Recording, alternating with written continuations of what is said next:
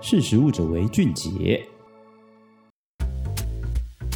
Hello，大家好，欢迎收听《识食物者为俊杰》，我是杰谦。今天要来跟大家分享，二零二三年百事可乐做了哪一些改变？大家看腻了百事可乐现在的 logo 了吗？二零二三年秋天，这件创立百年的汽水品牌将要推出全新的品牌 logo，而且会在北美地区抢先登场。这是百事可乐睽违十四年再一次推出新的包装设计，而且不仅如此，他们在二零二三年也针对无糖汽水的配方做出了很多的调整，甚至找来好莱坞的巨星拍摄全新的形象广告。而市场分析公司欧瑞国际的市场研究人员也非常看好百事可乐在营销策略上的转变。百事可乐接下来呢，他们要重新设计产品的标志跟视觉的识别系统，这代表他们的瓶身不仅会印上复古风格的新 logo，P E P S I 这个字样呢，也会用新字体去重新设计。那新包装会率先在二零二三年的秋天在北美登场。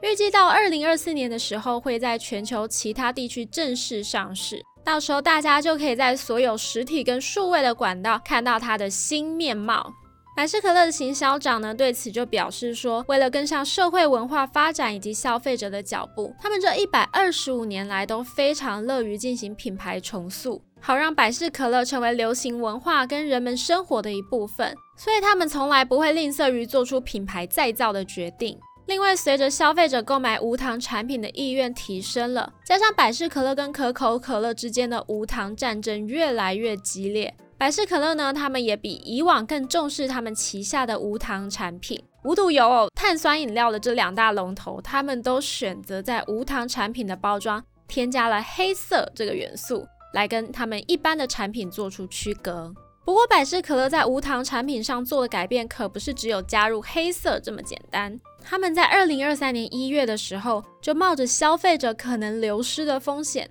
大胆的来更动他们无糖百事可乐的配方，包含不再添加人参、减少咖啡因，以及调整阿斯巴甜和乙酰磺胺酸钾等甜味剂的比例。而且他们还大手笔的在美国超级杯赛事上播送全新的广告。找来知名影星 Steve Martin 和 Ben Stiller，以好演技还是好口味作为主题，来宣传他们新口味的无糖百事可乐，而且现场也大方的送出一千万瓶无糖可乐。从刚刚提到这些新策略，可以很明显的看到，无糖产品目前依然是百事可乐跟可口可乐的重点销售产品。那对此呢，欧瑞国际负责这个软性饮料市场研究的资深经理。就表示说，他肯定百事可乐近期的策略转变。而从过去的案例来看呢，饮料品牌跟消费者多半会把含糖饮料当成是主力产品，而减糖或是无糖的饮料只是附加的一个子品牌。不过现在消费者对无糖饮料的态度已经改变了，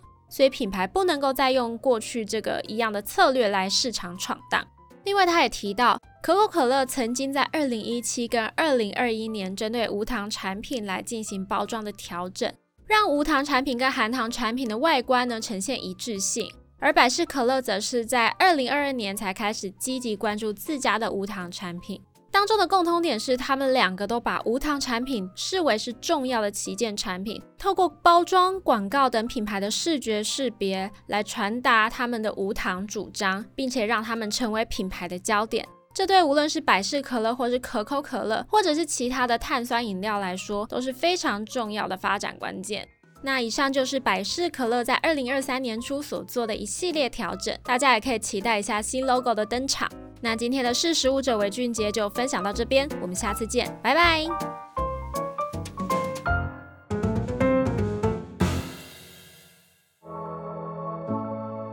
识食物者为俊杰。